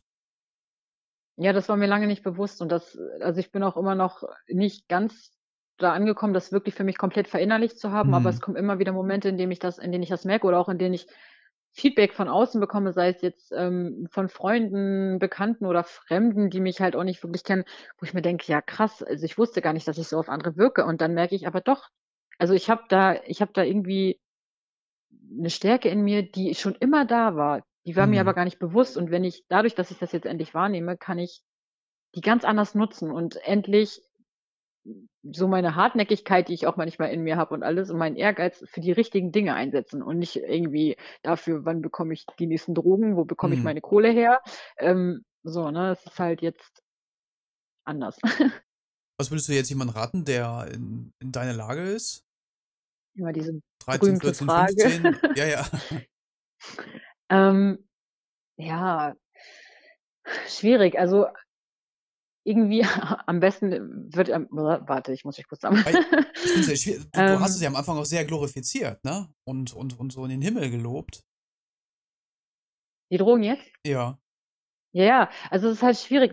Man kann auch nicht jemandem sagen: „Drogen sind scheiße, rühr die nie wieder an“, weil was verboten ist, das will man ja erst recht. Ich meine, bei mir Mhm. war es auch so. Meine Mutter hat gesagt: „Ne, du rauchst Zigaretten, das kannst du vergessen.“ Dann habe ich's erst recht gemacht. Dann wollte meine Mutter irgendwie hier auf umgekehrte Psychologie und ja, okay, dann rauch zu Hause, dann war's am Ende auch nicht besser, aber das ist halt schwierig. Also, was ich ganz wichtig finde, einfach heutzutage haben wir ja die Möglichkeiten, durch das Internet auch einfach zu zeigen: „Ey, ihr seid nicht allein.“ Damals stand ich da ich meine, ich komme noch aus Zeiten von ICQ und so was. Und klar gab's da auch schon Ja, Internetforen, ICQ, aber da ja. hat man ja, Den da hat man sich aber halt Ja, 'n MSN, ne? Mhm, Oder genau. ne, A oder ist das noch was anderes? Ah, es gab da mehrere, MSN, ja. Ja, ja. Ja, MSN, ICQ, Knuddels, SchülerVZ, Ja, keine Ahnung, was genau, wir da alles ja. hatten. Ähm, ne, und klar gab's da auch schon diese Foren, aber ich kann mich nicht daran erinnern, auch nur auf die Idee gekommen zu sein, mir dort dann so 'ne Hilfe zu suchen. Und heutzutage, ähm, grade die Jüngeren, die hängen ja sowieso viel auf Social Media. Ey, es gibt so viele Gruppen mittlerweile, es gibt, äh, Internetseiten, es gibt Foren, es gibt, ähm, Profile, bei denen man sich einfach auch echt austauschen kann. Und ansonsten gibt's auch immer noch die Möglichkeit, anonym bei Beratungsstellen anzurufen, im Internet zu schauen. Und ganz wichtig ist einfach dieser Austausch und sich mitzuteilen, sobald man merkt so: „Ey, Kacke, irgendwas läuft hier grade nicht.“ So sobald sich etwas nicht mehr gut anfühlt, ähm, wird's gefährlich so. Und das ist egal, nicht nur auf Drogen oder Konsum bezogen, sondern generell auf alles, sei es jetzt irgendwie mit Menschen oder also, ich meine, es kann ja auch um Gewalt gehen oder so. Und sobald Mhm, man da merkt, das mhm. fühlt sich nicht mehr gut an, ist es ganz wichtig, einfach sich mitzuteilen. Und auch wenn man denkt, ähm: „Ja, scheiße, mich nimmt sowieso keiner ernst“ oder „Oh Gott, ich bin nicht ich bin das gar nicht wert, das zu sagen“, weil man's Mhm. vielleicht nicht kennt, dass man irgendwie auch gewertschätzt wird für das, was man mitteilt oder für die Gefühle oder, äh, die man hat, ne? Scheißegal, einmal überwinden und sich irgendjemandem mitteilen, sei es jetzt Bekannte, Lehrer, jemanden in der Familie, wirklich im Internet sich Leute suchen. Ähm, das finde ich so, so wichtig, weil mit indem man sich mitteilt, hat man schon den 1. Schritt getan. Und dann kann man immer noch weiter gucken und dann auch einfach dieses Gefühl zu bekommen: „Ich bin nicht alleine“, das ist halt auch ganz wichtig. Und, ähm, für mich war früher wirklich ganz häufig das Problem, ich hatte das Gefühl, ich bin der einzige und letzte Mensch auf dieser Welt. Ich bin komplett anders als alle anderen. Ich passe nirgends rein und es versteht mich sowieso keiner und ich werde nicht ernst genommen und meine Gefühle sind falsch und ich bin einfach Kacke und Scheiße und so was. Und ich war einfach ganz alleine so. Und, Aber hätte ähm dein jugendliches Ich denn denn Hilfe angenommen? Oder überhaupt gewollt? Ähm Ja, schon, aber es war ganz schwierig, an mich ranzukommen, weil ich einfach immer wieder die Erfahrung gemacht habe ich werde sowieso nicht ernst genommen, das ist alles Blödsinn, ähm, Mhm. ich kann niemandem vertrauen und deswegen ist es ganz es ist so 'n schmaler Grat irgendwie. Man muss da die richtigen Worte finden und man braucht auch die richtigen Leute. Wenn man wenn man anfängt, sich mitzuteilen oder man versucht es, sich mitzuteilen und sitzt dann vor den falschen Menschen, Mhm. dann kann man da ganz schnell ganz viel kaputt machen. Das fängt ja schon bei Therapeuten an, äh, die dich einfach abstempeln und dann: „Okay, tschüss. Du bist krank und hau rein und du bist sowieso gestört“ und schließen dich erst mal in die in die Psychiatrie oder so was, ne? So Mhm. damit fängt's ja schon an oder oder die Mutter, die vielleicht sagt so: „Äh, du stellst dich total an, äh, d d d reiß dich mal zusammen“ oder äh, das ist halt echt schwierig. Da braucht man einfach die richtigen Leute und was ich ganz wichtig finde, niemals den Mut verlieren, immer wieder aufstehen, so immer wieder sagen: „Okay, der war jetzt scheiße, ich versuche es noch mal bei 'ner anderen Person.“ Was natürlich grade als junger Mensch irgendwie schwierig ist, weil man auch noch nicht diese Lebenserfahrung hat, ähm, ja, die man einfach braucht, um zu merken, dass nicht alles immer scheiße ist. Also, grade bei Teenagern, das Gehirn ist ja auch so konzipiert, dass sich das anfühlt, als würde dieses schlechte Gefühl für immer und für ewig bleiben. Mhm. So und wenn das erst mal da ist, kommt man da natürlich auch nicht mehr so leicht raus und dann fängt man an, daran zu verharren und dann, ja hat man halt irgendwie Pech gehabt erst mal, ne? Mhm. Deswegen immer wieder versuchen mitzuteilen, ähm, keine Ahnung, immer wieder im Internet vielleicht auch schauen. Ich meine, wir haben diese Möglichkeiten heutzutage oder ja sich ja, Hilfe holen ist halt einfach das, was ich sagen kann. Ich weiß, das ist schwer, aber Hilfe holen ist echt man kommt da oft nicht alleine raus. Ich glaube erst recht nicht, wenn man wenn man gehen wir jetzt an dein jugendliches Ich zurück, ähm, schauen, wenn man da auch irgendwie noch Spaß an der Sache hat, ne? Und da irgendwie 'n Sinn drin sieht, oder? Ja, das ist es so. Also, Drogen sind ja nicht nur Scheiße. Sie geben dir auch immer irgendwas Mhm. und, ähm, das ist halt auch so mit 'm Finger irgendwo drauf zu zeigen und zu sagen: „Du, du, du und das ist scheiße.“ Ja, das macht's halt irgendwie nicht besser, ne? Mhm. Ähm jeder, der konsumiert und der länger auch konsumiert, der macht das ja aus 'nem bestimmten Grund und im Prinzip sind wir alle auf der Suche nach etwas so und, ähm, die einen mehr, die anderen weniger. Ähm, vor allem geht es ganz häufig halt auch darum, irgendwie sich dazugehörig zu fühlen, Schmerz nicht mehr zu spüren oder überhaupt irgendwas zu empfinden oder auch Liebe halt auf der Suche nach Liebe und, ähm, das findet man natürlich dann auch in den Substanzen häufig und natürlich sind Mhm. die geil und i ey, ich habe auch ganz viele positive Erfahrungen gehabt so, ne? Und ich meine, wie gesagt, mein 1. Mal Ecstasy war so: „Boah, geil, was für 'ne hammergeiles Gefühl. Das das ist es so“, ne?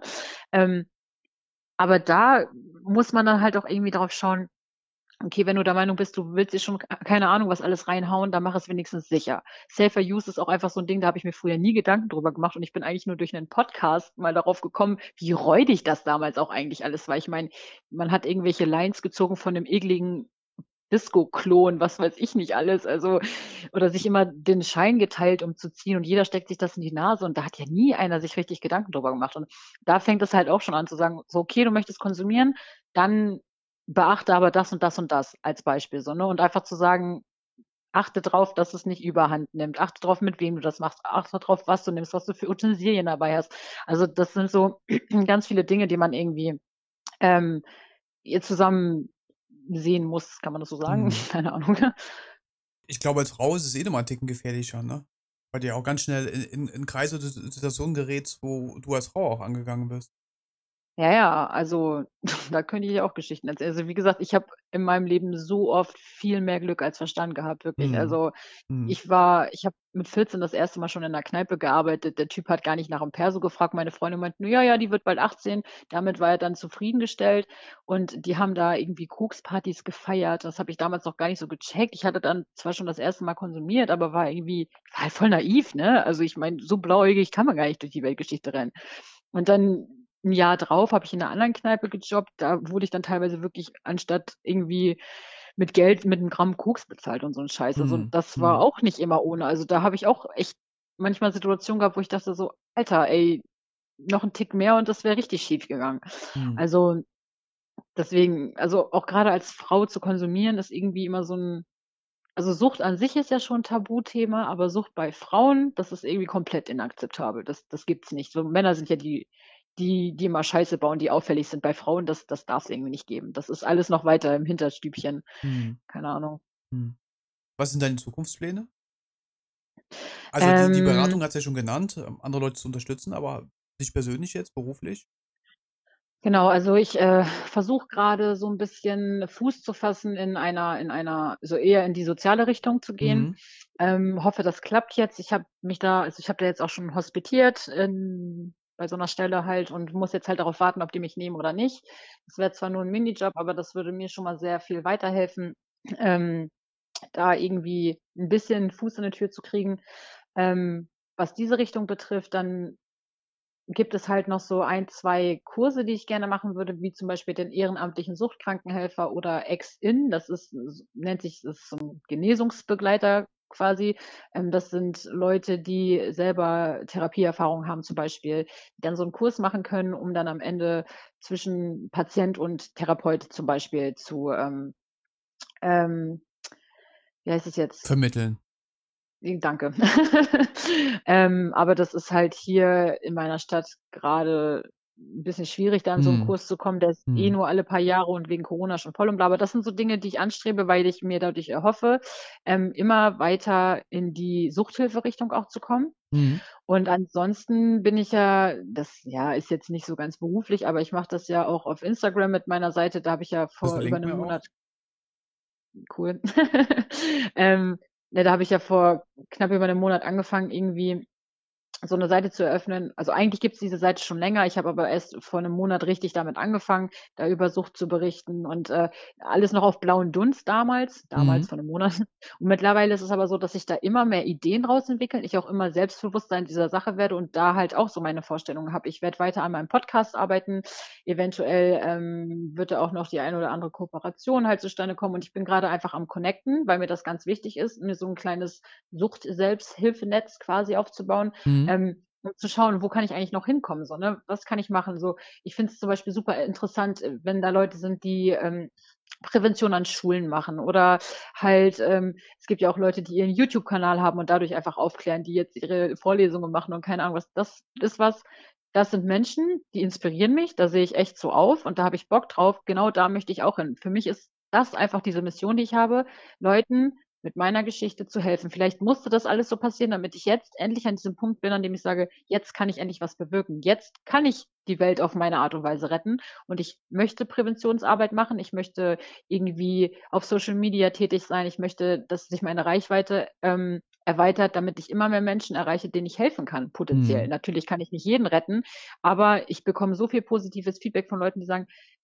„Ohne Scheiß, ich habe heute deinen Beitrag gelesen und das hat mir total geholfen, heute mal nicht meine Ausreden, ähm, irgendwie nicht also, nicht meine Ausreden zu folgen und ich habe heute nicht konsumiert oder ich habe mir heute 'n Termin beim Therapeuten geholt“ und so 'ne Sachen. Und das zeigt mir so: „Ohne Scheiß, ich bin auf dem richtigen Weg. Genau das will ich machen. Ich möchte die Leute erreichen. Ich möchte ihnen zeigen, ihr seid nicht alleine, ähm, und ich möchte so viele wie möglich erreichen, weil je mehr ich erreiche, umso eher besteht die Chance, auch wirklich bei mindestens einer Person irgendwie komplett was zu bewirken. Also, das Denken einmal um 180 Grad zu drehen.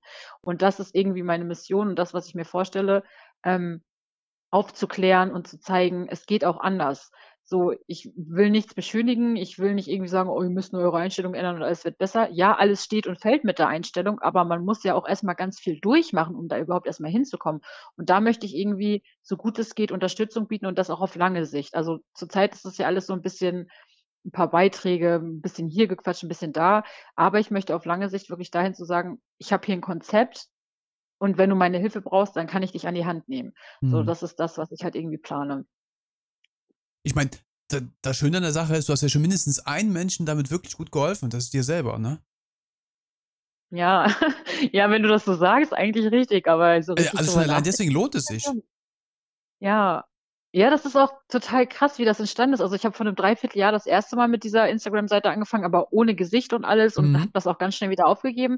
Und dann habe ich irgendwann auf meinem Hauptprofil, als ich das 1. Mal 6 Monate trocken war, Mhm. habe ich auf meinem Hauptprofil dann, ähm, das einmal gepostet, weil ich dachte so: „Scheiß drauf, ich will jetzt einmal sehen, wie die Leute reagieren.“ Und das hat mich total viel Überwindung gekostet zu posten, so: „Ich bin heute 6 Monate trocken.“ Und dann kam total viel positives Feedback und ich war so: „Oh, okay, krass.“ Weil ich lebe auch immer noch so 'n bisschen in meinem eigenen Gefängnis. Also, ich denke auch heute noch darüber nach, was Leute von vor 10 Jahren über mich denken könnten. Also, ich bin da das ist für mich 'n riesiger Schritt gewesen, überhaupt zu sagen: „Ich zeige euch jetzt, wer ich bin und ich erzähle euch jetzt von mir.“ Und ich weiß, dass es ganz viele Hater geben wird und auch ganz viele Leute, die denken, ich mache das so, weil's so 'n Instagram-Aufmerksamkeitsding ist. Mhm. Aber ich bekomme auch ganz viel positives Feedback und das ist so Ja, doch, eigentlich hilft es mir wirklich. Also, ich habe irgendwann gemerkt, dass das tut mir gut zu schreiben und, ähm, dachte dann, ich versuche es jetzt mal mit Gesicht. Ich möchte dem Ganzen 'ne Stimme geben und ein Gesicht und, äh, halt auch einfach, um gegen so 'ne Stigmatisierung, äh, zu wirken, weil es ist 'n Tabuthema und das soll es einfach nicht mehr sein. Und tatsächlich merke ich grade, dass es mir echt noch viel mehr geholfen hat, als ich dachte.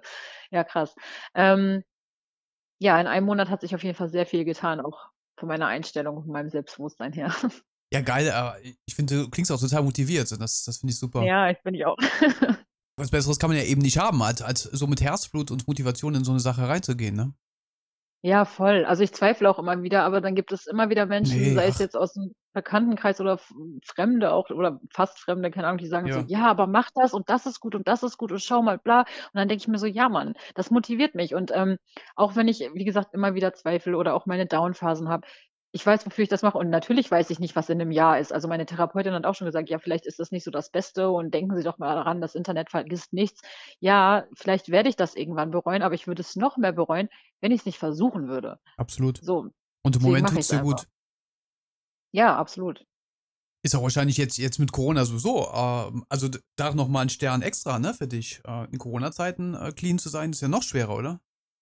Ja, total. Also, ich war während des 1. Lockdowns noch auf Therapie und da habe ich das schon als krass empfunden, aber das war Mhm. natürlich kein Vergleich zu dem, was draußen los war. Und ich hatte so wahnsinnig Angst vor dem Lockdown, der jetzt ist, dass Mhm. ich wirklich ich 'ne Woche vorher bin ich fast durchgedreht, dachte so: „Okay, alles klar, ich werde mir auf jeden Fall Benzos holen. Also, ich werde mir auf jeden Fall Beruhigungspillen holen und die werde ich mir reinhauen und, äh, Hauptsache, ich muss das alles nicht ertragen, Ja. denn dieses Elend der Welt und oh mein Gott und ich kann nicht“ und oh, ich habe echt gedacht, das wird mein Rückfall, ne? Und dann ist irgendwas passiert. Ich weiß nicht was, irgendwie bin ich am Tag des, äh, Lockdowns aufgewacht und dachte so: „Ja, okay, und jetzt? So, wa was mache ich jetzt?“ Dann ist das jetzt halt so und seitdem komme ich da relativ gut durch. Ich muss aber auch sagen, ich glaube, wenn ich diese Instagram-Community nicht hätte, dann wäre das auch noch mal was anderes. Also, ich habe 'ne super tolle Selbsthilfegruppe hier vor Ort. Mhm. Tatsächlich sind wir die einzige, die sich auch also, von der ich weiß, die sich auch noch so trifft tatsächlich grade aktuell, die das auch noch darf, weil wir genug Abstand halten können und so. Ähm, aber also, das ist schon mal sehr wichtig für mich und zusätzlich diese Instagram-Community. Wenn ich da nicht so das ein oder andere Mal 'nen Austausch mit jemandem gehabt hätte oder auch die Beiträge von anderen lesen würde, ähm, würde es mir, glaube ich, auch noch mal schwerer fallen. Aber dadurch, dass mir das ganz viel bringt und ich auch positives Feedback kriege, pusht mich das halt natürlich auch so 'n bisschen, ne? Und, ähm, ja, ich denke, das ist das, was mich da so 'n bisschen durchbringt. Also, Unterstützung ist einfach ganz wichtig, Mhm. grade jetzt. Also, Mhm. sowieso für jeden jetzt im Lockdown, aber natürlich Leute, die psychisch irgendwie angeknackst sind, die brauchen dann noch mal 'ne ganz andere Fürsorge Mhm. einfach, ja. Mhm. Ja, Schmörri, also, ich hoffe, dass das das geht noch 'n besseres positiven Weg, dass das alles so bleibt auch für dich. Ja, vielen Dank auf jeden Fall, dass du mir das ermöglicht hast. Ich bin ja immer super froh, wenn ich mich irgendwie 'n bisschen mitteilen kann und, ähm, wie gesagt, connecten ist ja für mich auch grade super wichtig und wer weiß, wen ich noch so erreiche, ne? Vielleicht kann mir das auch irgendwelche Türen eröffnen.